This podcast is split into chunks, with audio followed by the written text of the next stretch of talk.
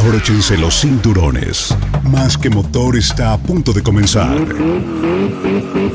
Bienvenidos a Más que motor. Acelera a fondo que comenzamos. Más que motor. Hola, ¿qué tal amigos de Más que Motor? Bienvenidos a un episodio más de este podcast, este proyecto que hemos estado realizando ya de la mano de mi buen amigo Carlos Moyano. ¿Qué tal, Carlos? ¿Cómo estás? Bien, bien, bien, Arturo. Es un gusto nuevamente estar en este tercer capítulo de nuestro podcast especializado en la Fórmula 1 en general, con toda la información que tenemos para ustedes. Hay noticias, siguen habiendo noticias, sigue habiendo... La temporada se terminó, pero vaya, no, no, la decirlo, temporada no ¿no? se ha terminado porque siguen fluyendo las noticias. Estamos todavía con la emoción y seguimos alimentando este podcast. Pues bueno, pues vamos a comenzar, no sin antes mandarle saludo a todos los que nos están escuchando a través de Spotify y por supuesto también los que nos están viendo a través de YouTube. Un gran, gran saludo y un fuerte abrazo a todos los que nos escuchan. Se vienen las fechas, pues las más bonitas del año, yo creo, ¿no? Sí, las fechas más bonitas, las que todos esperamos, donde pues también... Bueno, esperamos el arranque de temporada, Ah, ¿no? bueno, bueno, bueno, eso sí que decir. Pero vienen la- las fechas para pasar con la familia. ¿no? Así es, que fechas de pasar con la familia, también fechas que también los pilotos celebran. Hay muchas situaciones, hay muchos eventos, ¿no? Donde también participan los pilotos con las diferentes escuderías, intercambios y demás. Pero bueno, toda esa información vamos a estar trayendo para todos ustedes porque es información que a fin de cuentas es divertida, ¿no? Dentro de la claro, Fórmula 1. Definitivamente, definitivamente. Pero bueno, ¿qué te parece si vamos de lleno? Porque Aramco ya sacó su ranking. Este ranking que es tan polémico aquí en México, que es tan, eh, pues tan poco complicado, por así decirlo, ¿no? La verdad es que yo tengo mis... Difiero un poco del ranking.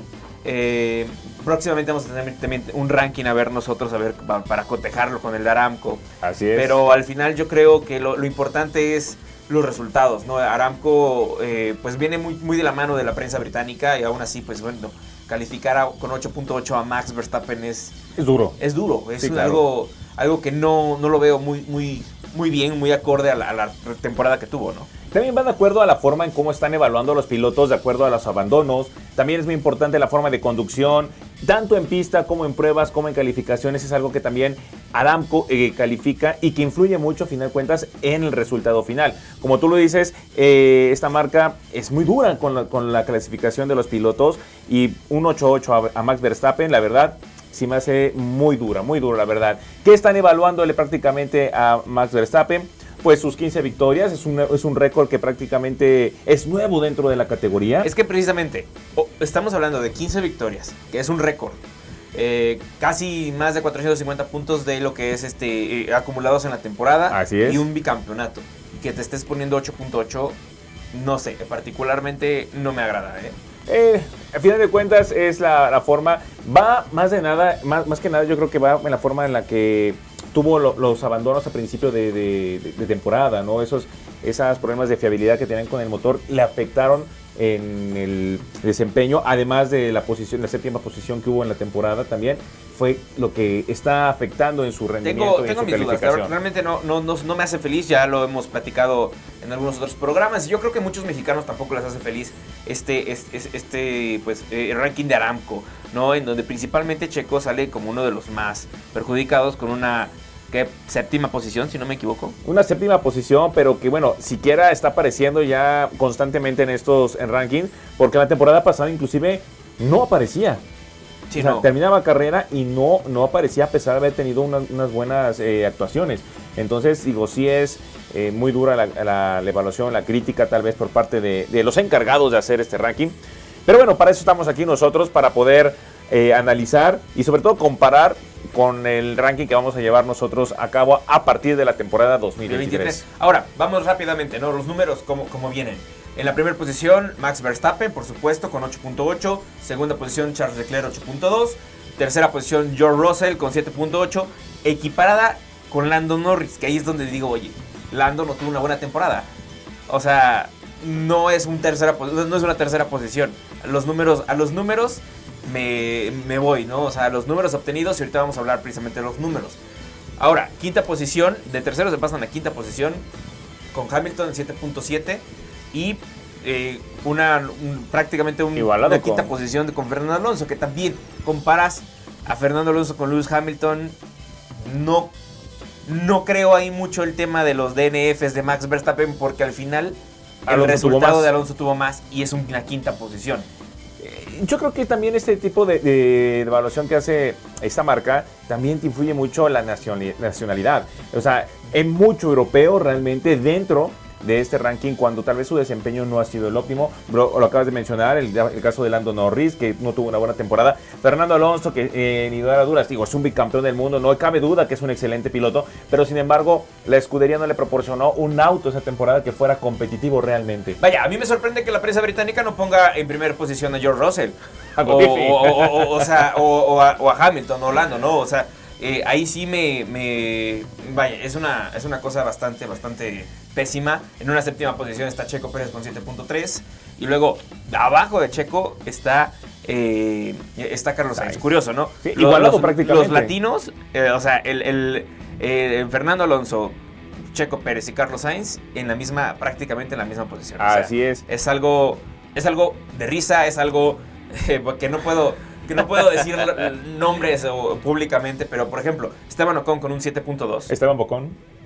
Sí, no, no me, no, me, no me cuadra. O sea, definitivamente el el ranking de Aramco no me cuadra ni se me va a seguir cuadrando, yo creo que hasta que deje de existir. ¿no? Final, final de cuentas, para esto sirve, para generar polémica, para generar controversia y para que también aquí pues, podamos hacer este, la comparación y analizar el por qué están eh, otorgando esas calificaciones a los pilotos cuando su desempeño no ha sido el adecuado, el óptimo durante la temporada 2022. Sí, no, esa es la, la cuestión. Ahora, Alex Albon Alex Albon en la décima posición con un 7.0. Tal vez, tal vez yo hubiera puesto a, incluso a Sebastian Vettel en lugar de, lo que es, Alexander Albon, porque si bien no tiene eh, un, carro competitivo, pero sí tuvo mejores actuaciones durante la temporada que un Alex Albon. Sí, claro, por, supuesto. O sea, a ver, es que eso voy.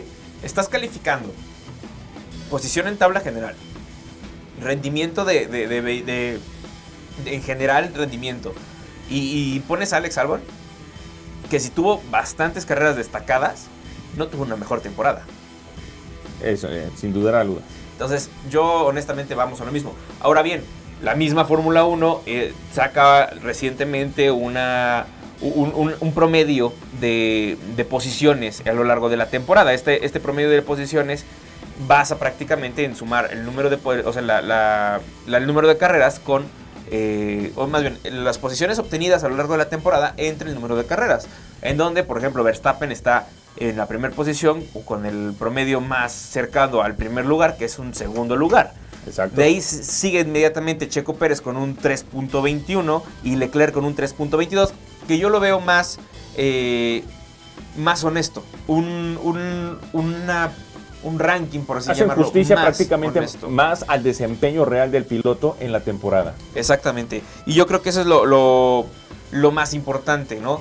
El que, el, que estar eh, o estar hablando en una situación donde, a ver, deportivamente los pilotos que tuvieron más o, mayor desempeño o mejor desempeño son los primeros 10.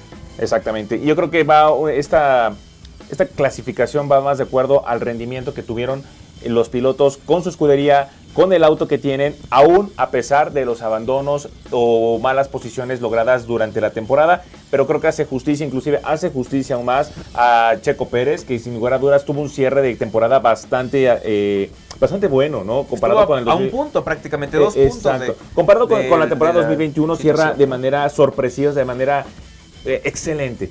Checo Pérez se queda prácticamente, como dices, a un punto de obtener el segundo lugar y pues eh, yo creo que este, este, este recuento de pilotos es más justo. Ahora, también tenemos a, a, Wang Yusu, que fue novato, eh, novato del año por Autosport, y en esta misma situación, pues no aparece ni en el, ni en el, ni en el ranking de pilotos ni en, la, ni en la tabla de posiciones. Ahora bien, la tabla de posiciones es más realista. ¿no? Eh, su promedia él aproximadamente un 12.6, o sea, en el promedio de, de, las carreras estuvo en el lugar, acabando en el lugar número 12 es razonable, pero es una muy buena posición para, para el novato del año. Está, está, siendo novato, está haciendo un muy buen desempeño, está incluso, incluso a final se estuvo posicionando mejor que su compañero Valtteri Bottas. O sea, ahí es donde puedes tener la comparativa, donde hay talento en este piloto y qué bueno que Alfa Romeo le da la oportunidad de tener esa continuidad. Y ahora, en comparación, Alex Albon, que es un piloto más viejo, que esté cerrando el, ranking de Aramco eh, sobre Juan Yusu, cuando realmente la el esfuerzo de Juan Yusu era mucho más reconocible. Entonces, no sé realmente qué mide el ranking de Aramco. No me gusta, ya lo soy detractor 100%. Yo creo que muchos van a coincidir con esto, pero honestamente se me hace una burla, ¿no? Entonces, ahí la prensa británica sabrá que, que por qué lo hace, definitivamente. Así es, y bueno, también entre otras noticias, en la Fórmula 1 anuncia cambios, cambios en cuanto al tope presupuestal y pues ya le dice adiós a las reglas restrictivas con respecto al COVID-19. Le dice adiós a medias. Medias, pero bueno, más libertad en general. Claro, y ya la habíamos visto desde Miami del año pasado, lo, vimos en la temporada, en esta temporada lo vimos. Eh, en Miami ya prácticamente todo el mundo andaba sin cubrebocas, Ciudad de México sin cubrebocas. Ahora, ¿en cuáles son los cambios en, el caso de COVID? La FIA va a dejar de, tener su, su, carpa, por así decirlo, su, su, stand de pruebas. Ya va a ser como de, por recomendaciones te puedo mandar los, los, que lo hacen la prueba de manera local, ¿no? Los proveedores de manera local, los que te voy a mandar. Entonces, eso yo lo veo bastante bien, ya es hora de, ir cambiando la página, es hora de también de actualizar un poco este tema del, del COVID-19, digo, en algunas zonas del planeta están hay crisis, como por ejemplo China. China, exactamente. exactamente. Que incluso China sale del calendario precisamente porque sus restricciones aún continúan. Cosa que la FIA dijo, bueno, no podemos eh, realizar un gran premio, pues lo siento mucho, vamos a buscar eh, dónde sí podamos hacer opciones, claro. opciones, claro que sí.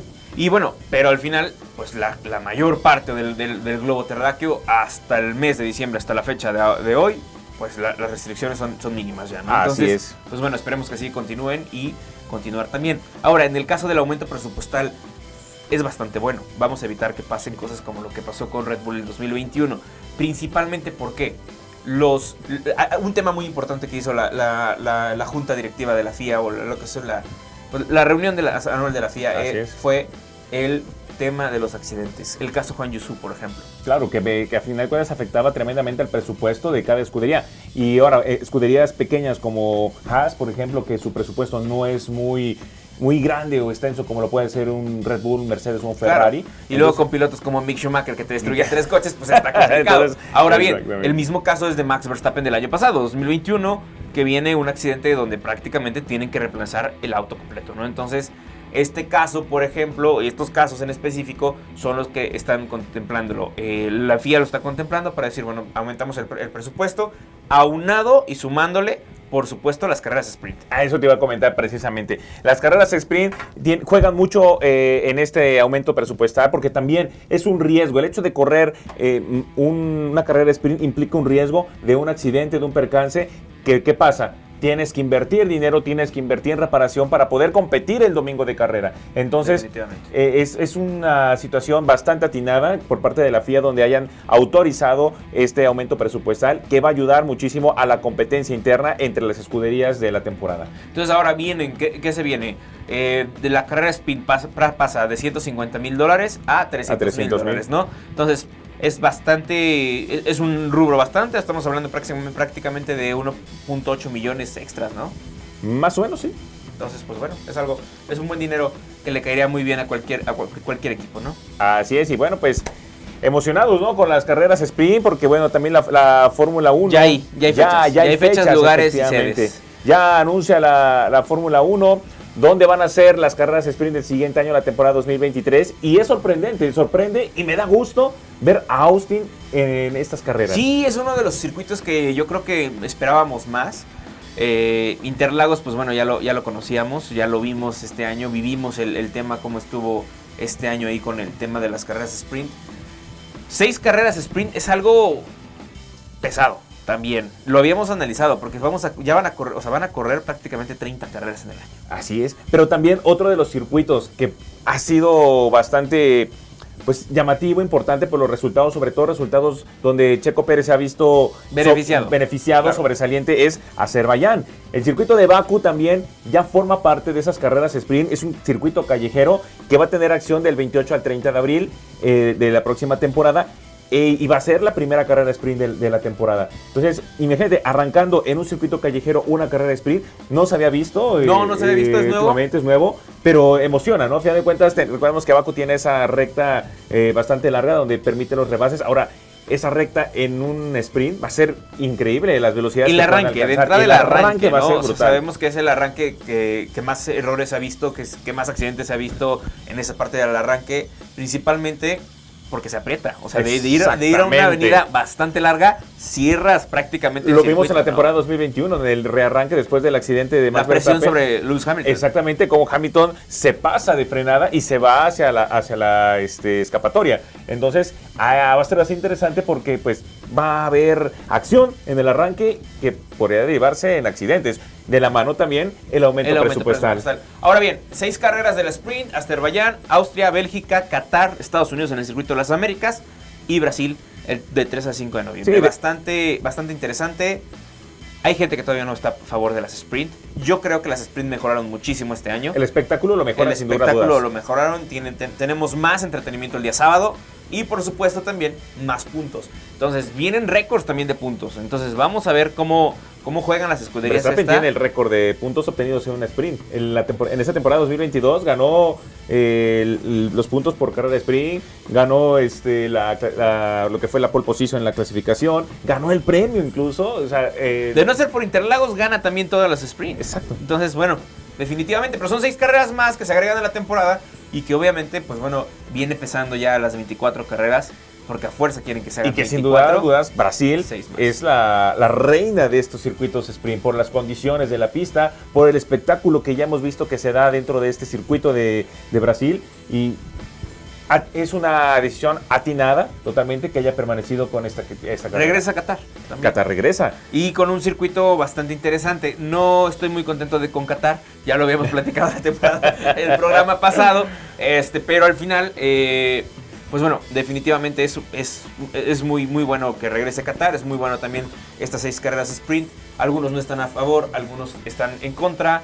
Eh, particularmente voy, me declaro a favor de las carreras sprint Creo que es una, es una muy buena herramienta para mejorar el, show, porque al final sabemos que Liberty Media, FOM y todos los, todos los que están atrás quieren aumentar el, show, jalar más adeptos de la Fórmula 1, tener mejores, este, mejores escenarios, mejor espectáculo. Vienen Las Vegas, vienen, vienen muchísimas cosas para la próxima temporada. Y qué carreras se vienen, ¿eh? la verdad. Eh, y de la mano de todo ese espectáculo que se está pues ya prácticamente cocinando de cara al 2023, pues bueno, también la FIA se replantea el tema de las penalizaciones por elementos extras de las unidades de potencia, que fue cosa que vimos como muy, con mucha frecuencia en esta temporada donde muchas de las escuderías tuvieron que recurrir a exceder el límite permitido. Y pues lo vimos en este no, no en esta carambola de posiciones. No vamos lejos.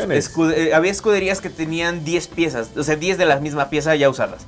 ¿no? O sea, y todavía planeaban penalizar en, en, otras más. Entonces, si hay este tipo de cosas de, de replantearse las penalizaciones, sí, definitivamente creo que debería de, ir para bien, ¿no? Esta cuestión. Por supuesto, sobre todo para evitar ese tipo que comentaba hace un momento de lo que sucedió esa temporada 2022, donde fue una carambola de acomodo de posiciones de acuerdo a penalizaciones que no sabíamos ya en definitiva cómo iba a salir la parrilla. Que fue un acomodo a, modo, ¿eh? Porque fue un acomodo... Yo creo que incluso hasta la FIA, la FIA no sus, este, lagunas en cuanto al reglamento y cómo acomodar de acuerdo a las penalizaciones, porque penalizaron prácticamente media parrilla.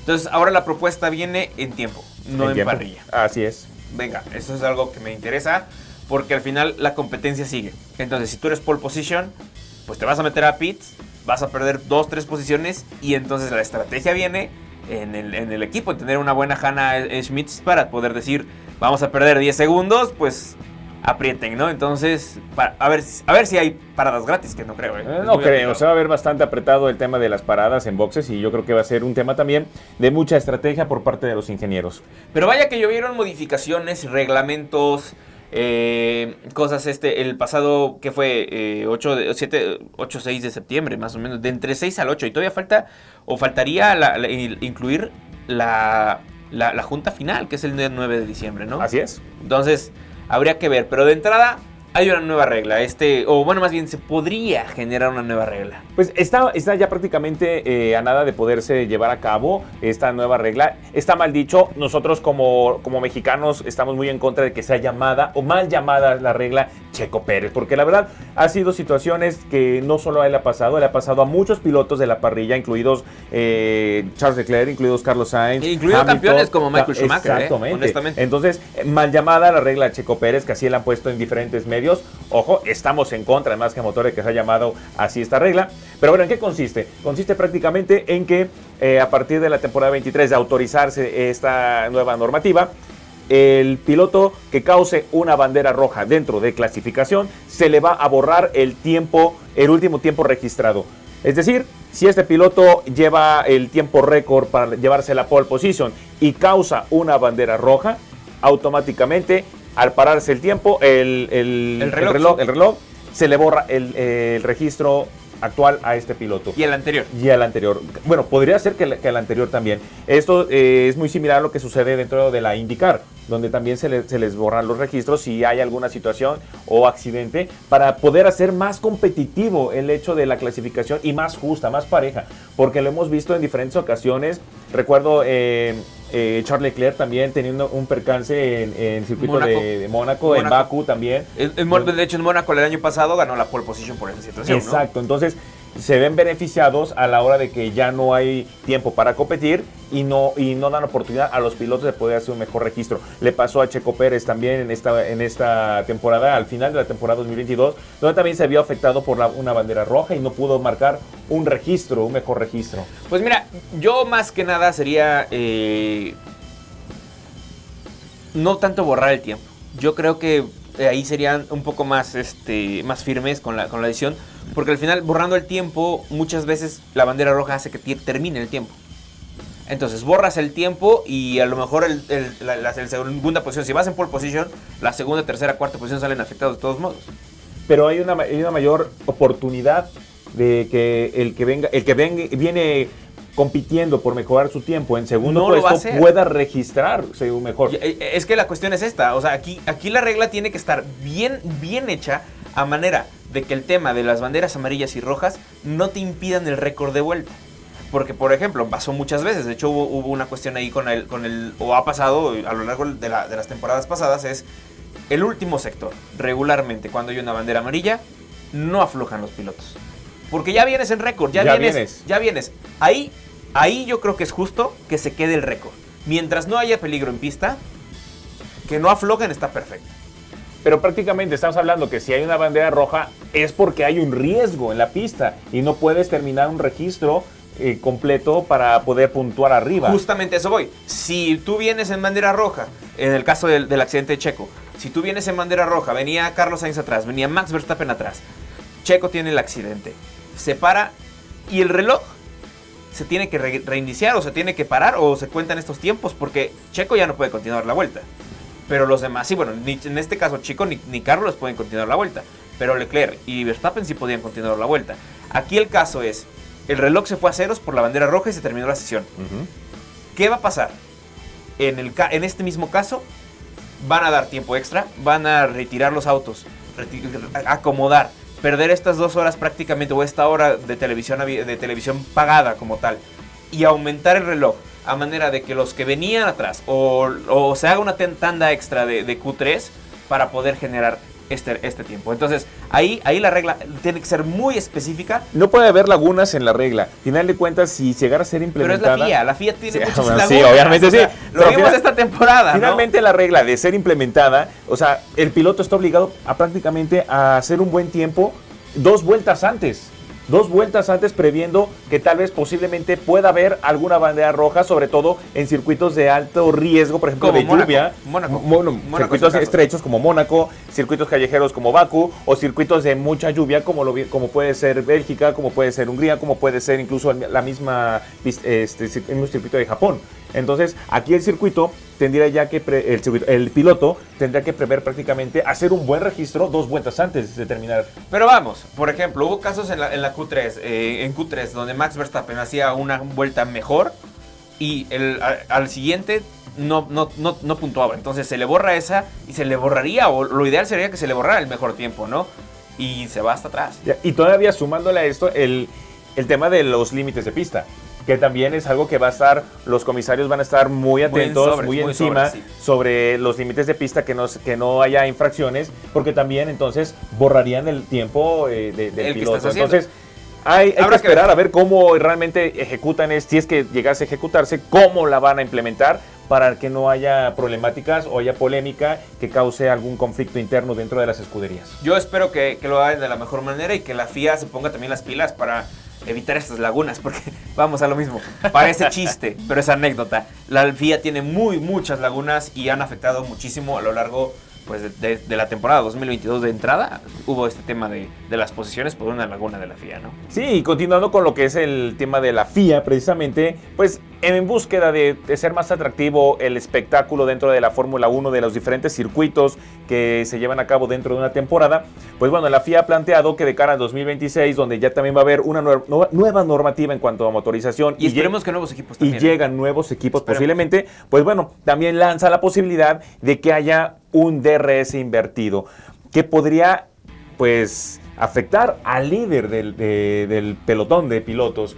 Porque entonces lo hemos visto muy, muy comúnmente en las diferentes carreras, donde el piloto, se des, el, el, líder se despega del... del temporada pasada con Hamilton, claro. esta temporada con, con, este, con Max Y lo platicamos en otros programas donde prácticamente la cámara está enfocando al segundo, tercero y cuarto lugar y de ahí para abajo las batallas que puedan haber por, por sí, la tabla de posiciones y de puntaje. Entonces, ¿qué dice, la, qué dice esta, esta idea, esta nueva regla que podría implementarse? Es, pues bueno, eh, para empezar, el piloto líder del pelotón no va a poder utilizar el DRS beneficiándose de un, de de los un auto rezagado. Sí, de claro. los lapeados, Además de que no va a poder aprovechar también lo que es el, el llamado este pues impulso que da el carro de, de adelante, ¿no? Entonces no, no va a poder aprovechar estas estas este Y obviamente también un sistema de aerodinámico activo para irlo frenando. exactamente. Esta clave en particular, digo, no creo que sea la mejor, no creo que sea lo más...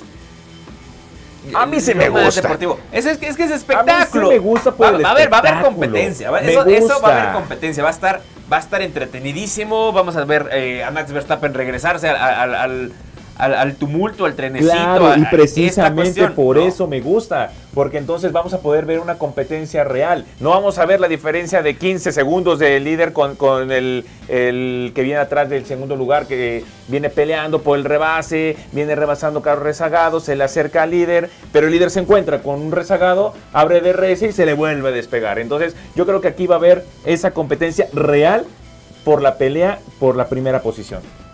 A mí sí me hablo, gusta. a- hablo por, por, por Lewis Hamilton y Max Verstappen. El caso de los dos pilotos, porque tuvimos carreras impresionantes este- estas- las últimas dos temporadas, 2021 y 2022, en donde Hamilton se separaba 15 segundos, donde Ver- Verstappen logró separarse, por ejemplo, en Spa este año, más de 30, 40 segundos. Entonces, realmente es competitivo el, el- el- el- el estar frenando al líder, el estar frenando, el estar disminuyendo, o qué tan... va- Vamos a lo mismo con las lagunas. ¿Qué tanto tiempo vas a estar, cuántos segundos vas a tener permitido separarte del, del, del- del contingente para que sea competitivo este de Bueno, aquí van a entrar en función las banderas. O sea, si va a haber un, un convoy de autos rezagados, entonces entrarán en función las banderas. La- los comisarios van a tener que ordenar a los pilotos rezagados, ya sea abrirse, dejar pasar al líder, para que entonces ya no tenga tanto rezago en cuanto al DRS y todo lo que no se sé, viene. No sé, no, O sea, no me encanta. Digo, al final es una muy buena idea para el espectáculo, para Netflix, para, para muchas cosas. en- en- Pero no para. Pero deportivamente. Honestamente, no deportivamente. Si un piloto está en otra corriendo en otra liga como Max Verstappen esta temporada, pues que se vaya al mismo. El mismo Horner dijo. el- los únicos que yo creo que están a medio camino de, la, de donde la, de la liga de Max Verstappen es Hamilton y Leclerc.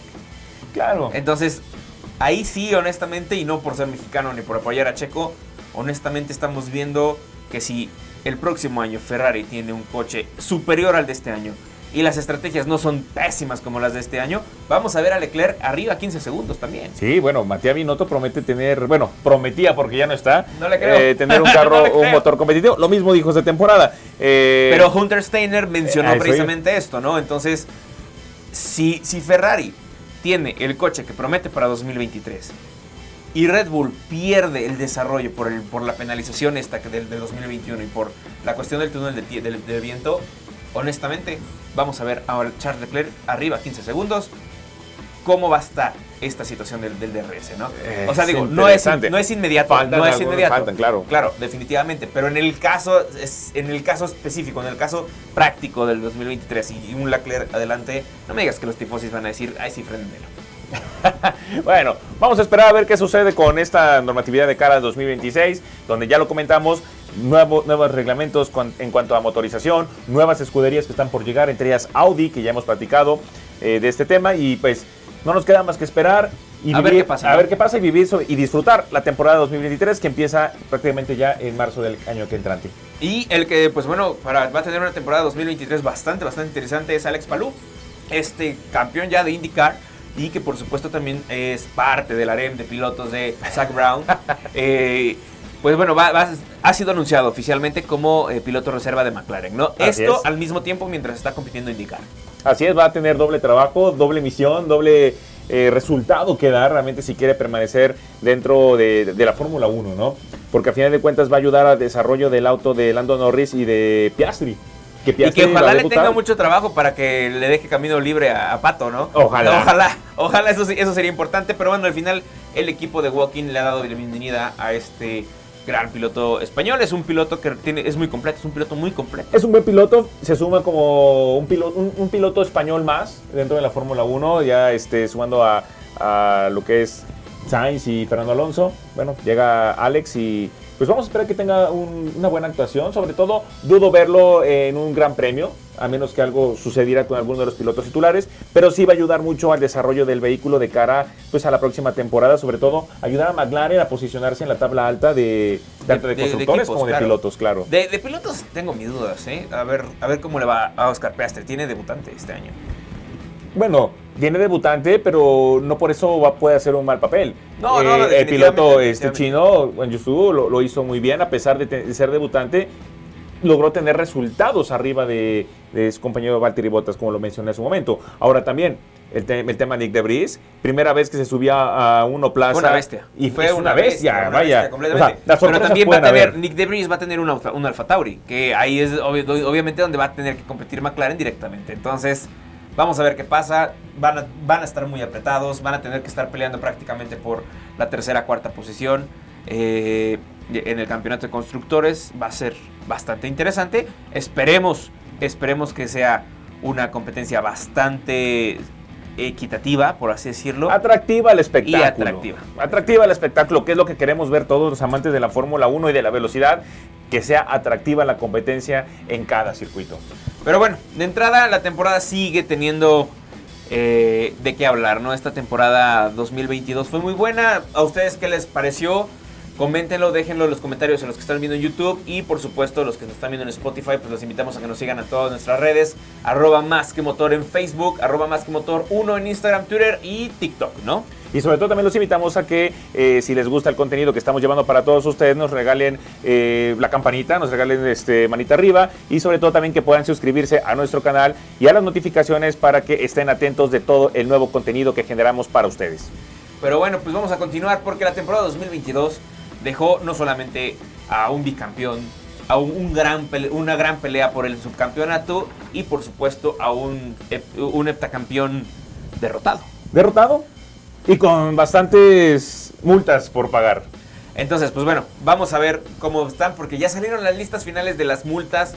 Pues de lo que le deben los pilotos a la FIA, ¿no? Así es, señores. Esta cena que van a pagar eh, a, la, Federación Internacional de Automovilismo, pues es bastante grande, ¿no? Pues sí, y, precisamente Hamilton encabeza este, esta lista de multas, ya que con un valor de 26.979 dólares, pues es el que más tienen que pagar. Eh, eh, en fracciones que van pues desde haber eh, pasado el límite permitido de velocidad, el no haber asistido a lo que son conferencias de prensa o eventos pactados por la FIA en, las diferentes grandes premios. Bueno, todo esto influye y, son acumulativos para final de temporada. Y pues Hamilton, señor Divo Hamilton, se lleva la corona de multas. El segundo, la segunda posición la tiene Carlos Sainz Jr. Aquí sí ganó algo. Ah. Este, eh, con 26.499 dólares.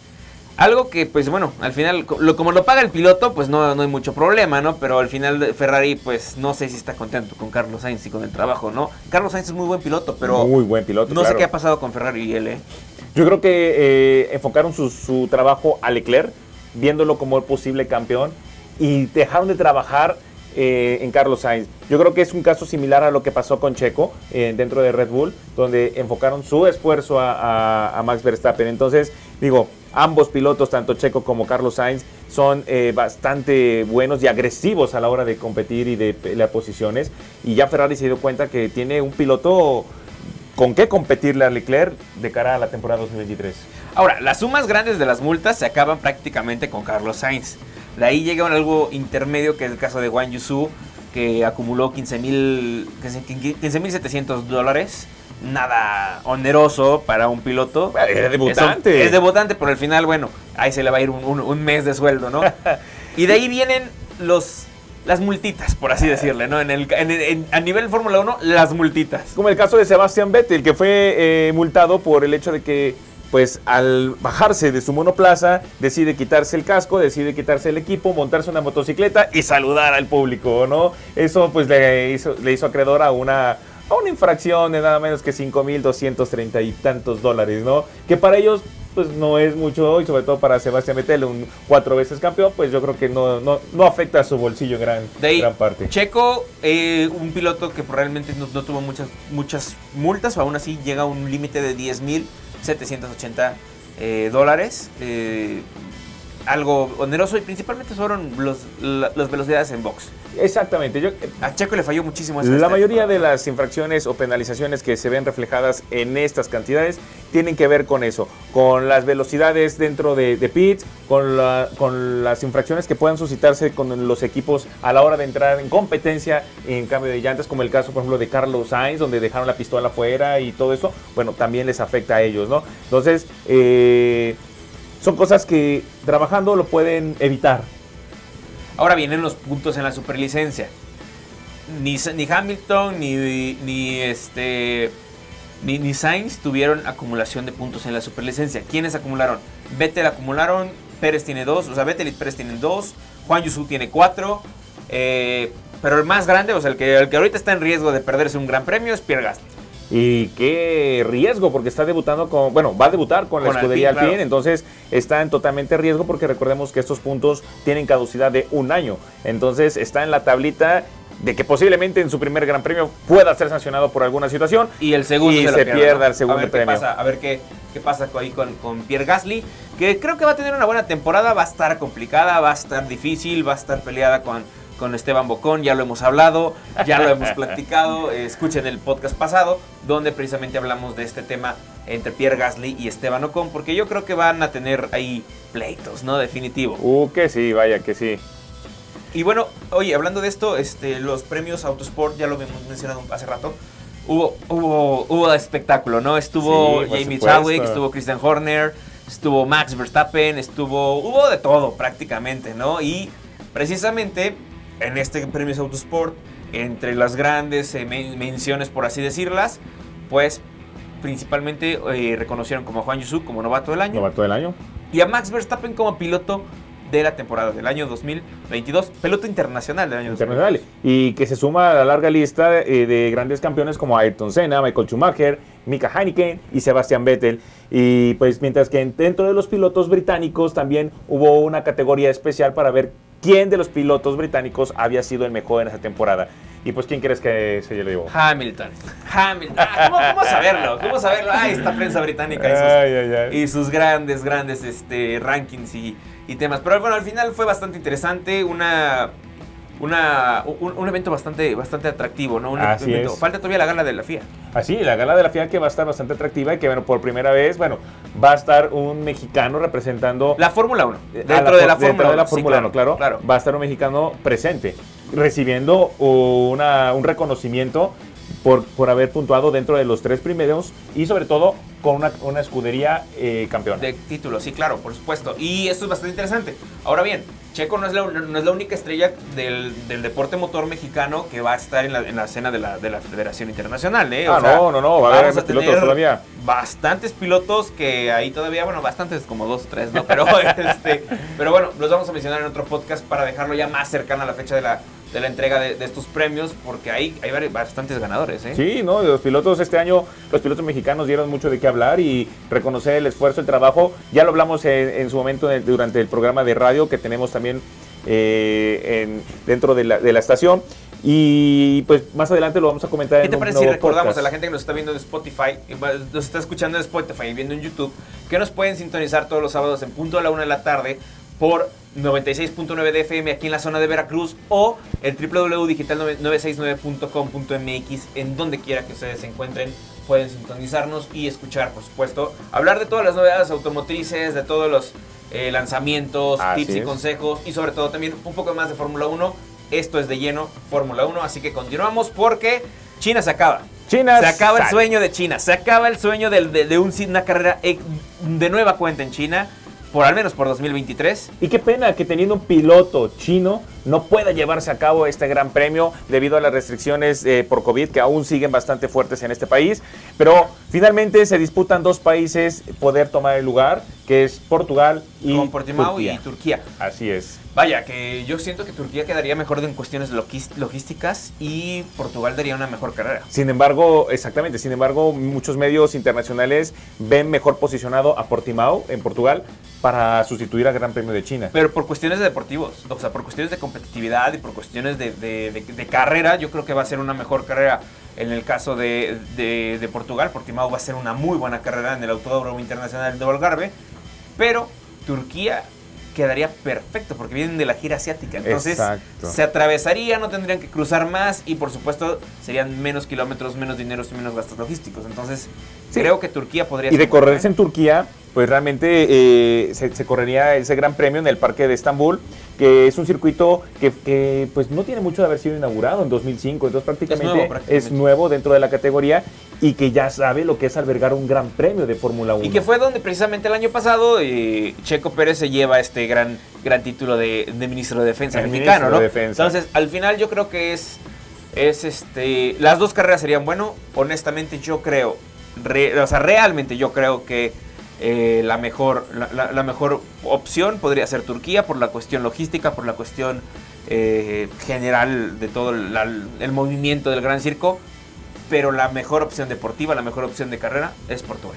Pues sí, así efectivamente. Hay que dejárselo a la Hay FIA, que ¿no? dejárselo a la FIA Y todavía. al dinero, hay que, al, al dinero que pongan los países también. también influye demasiado también, por supuesto, pues al final de cuentas hay que dejárselo a, a la FIA, a la Fórmula 1, porque pues ya estamos prácticamente a meses de empezar esta nueva temporada y ya tenemos que tener noticias, si no es que antes de fin de año.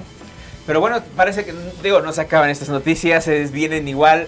Y precisamente eh, vienen las nominaciones, vienen esta cuestión de, de adelantamientos, de a ver quién pelea contra quién. Y el Action of the Year, precisamente promovido por la Federación Internacional de Automovilismo, es eh, eh, dentro de todas estas categorías, dentro del Rally Dakar, Fórmula E, Mundial de Resistencia, durante todo, una de las mejores acciones está nominada.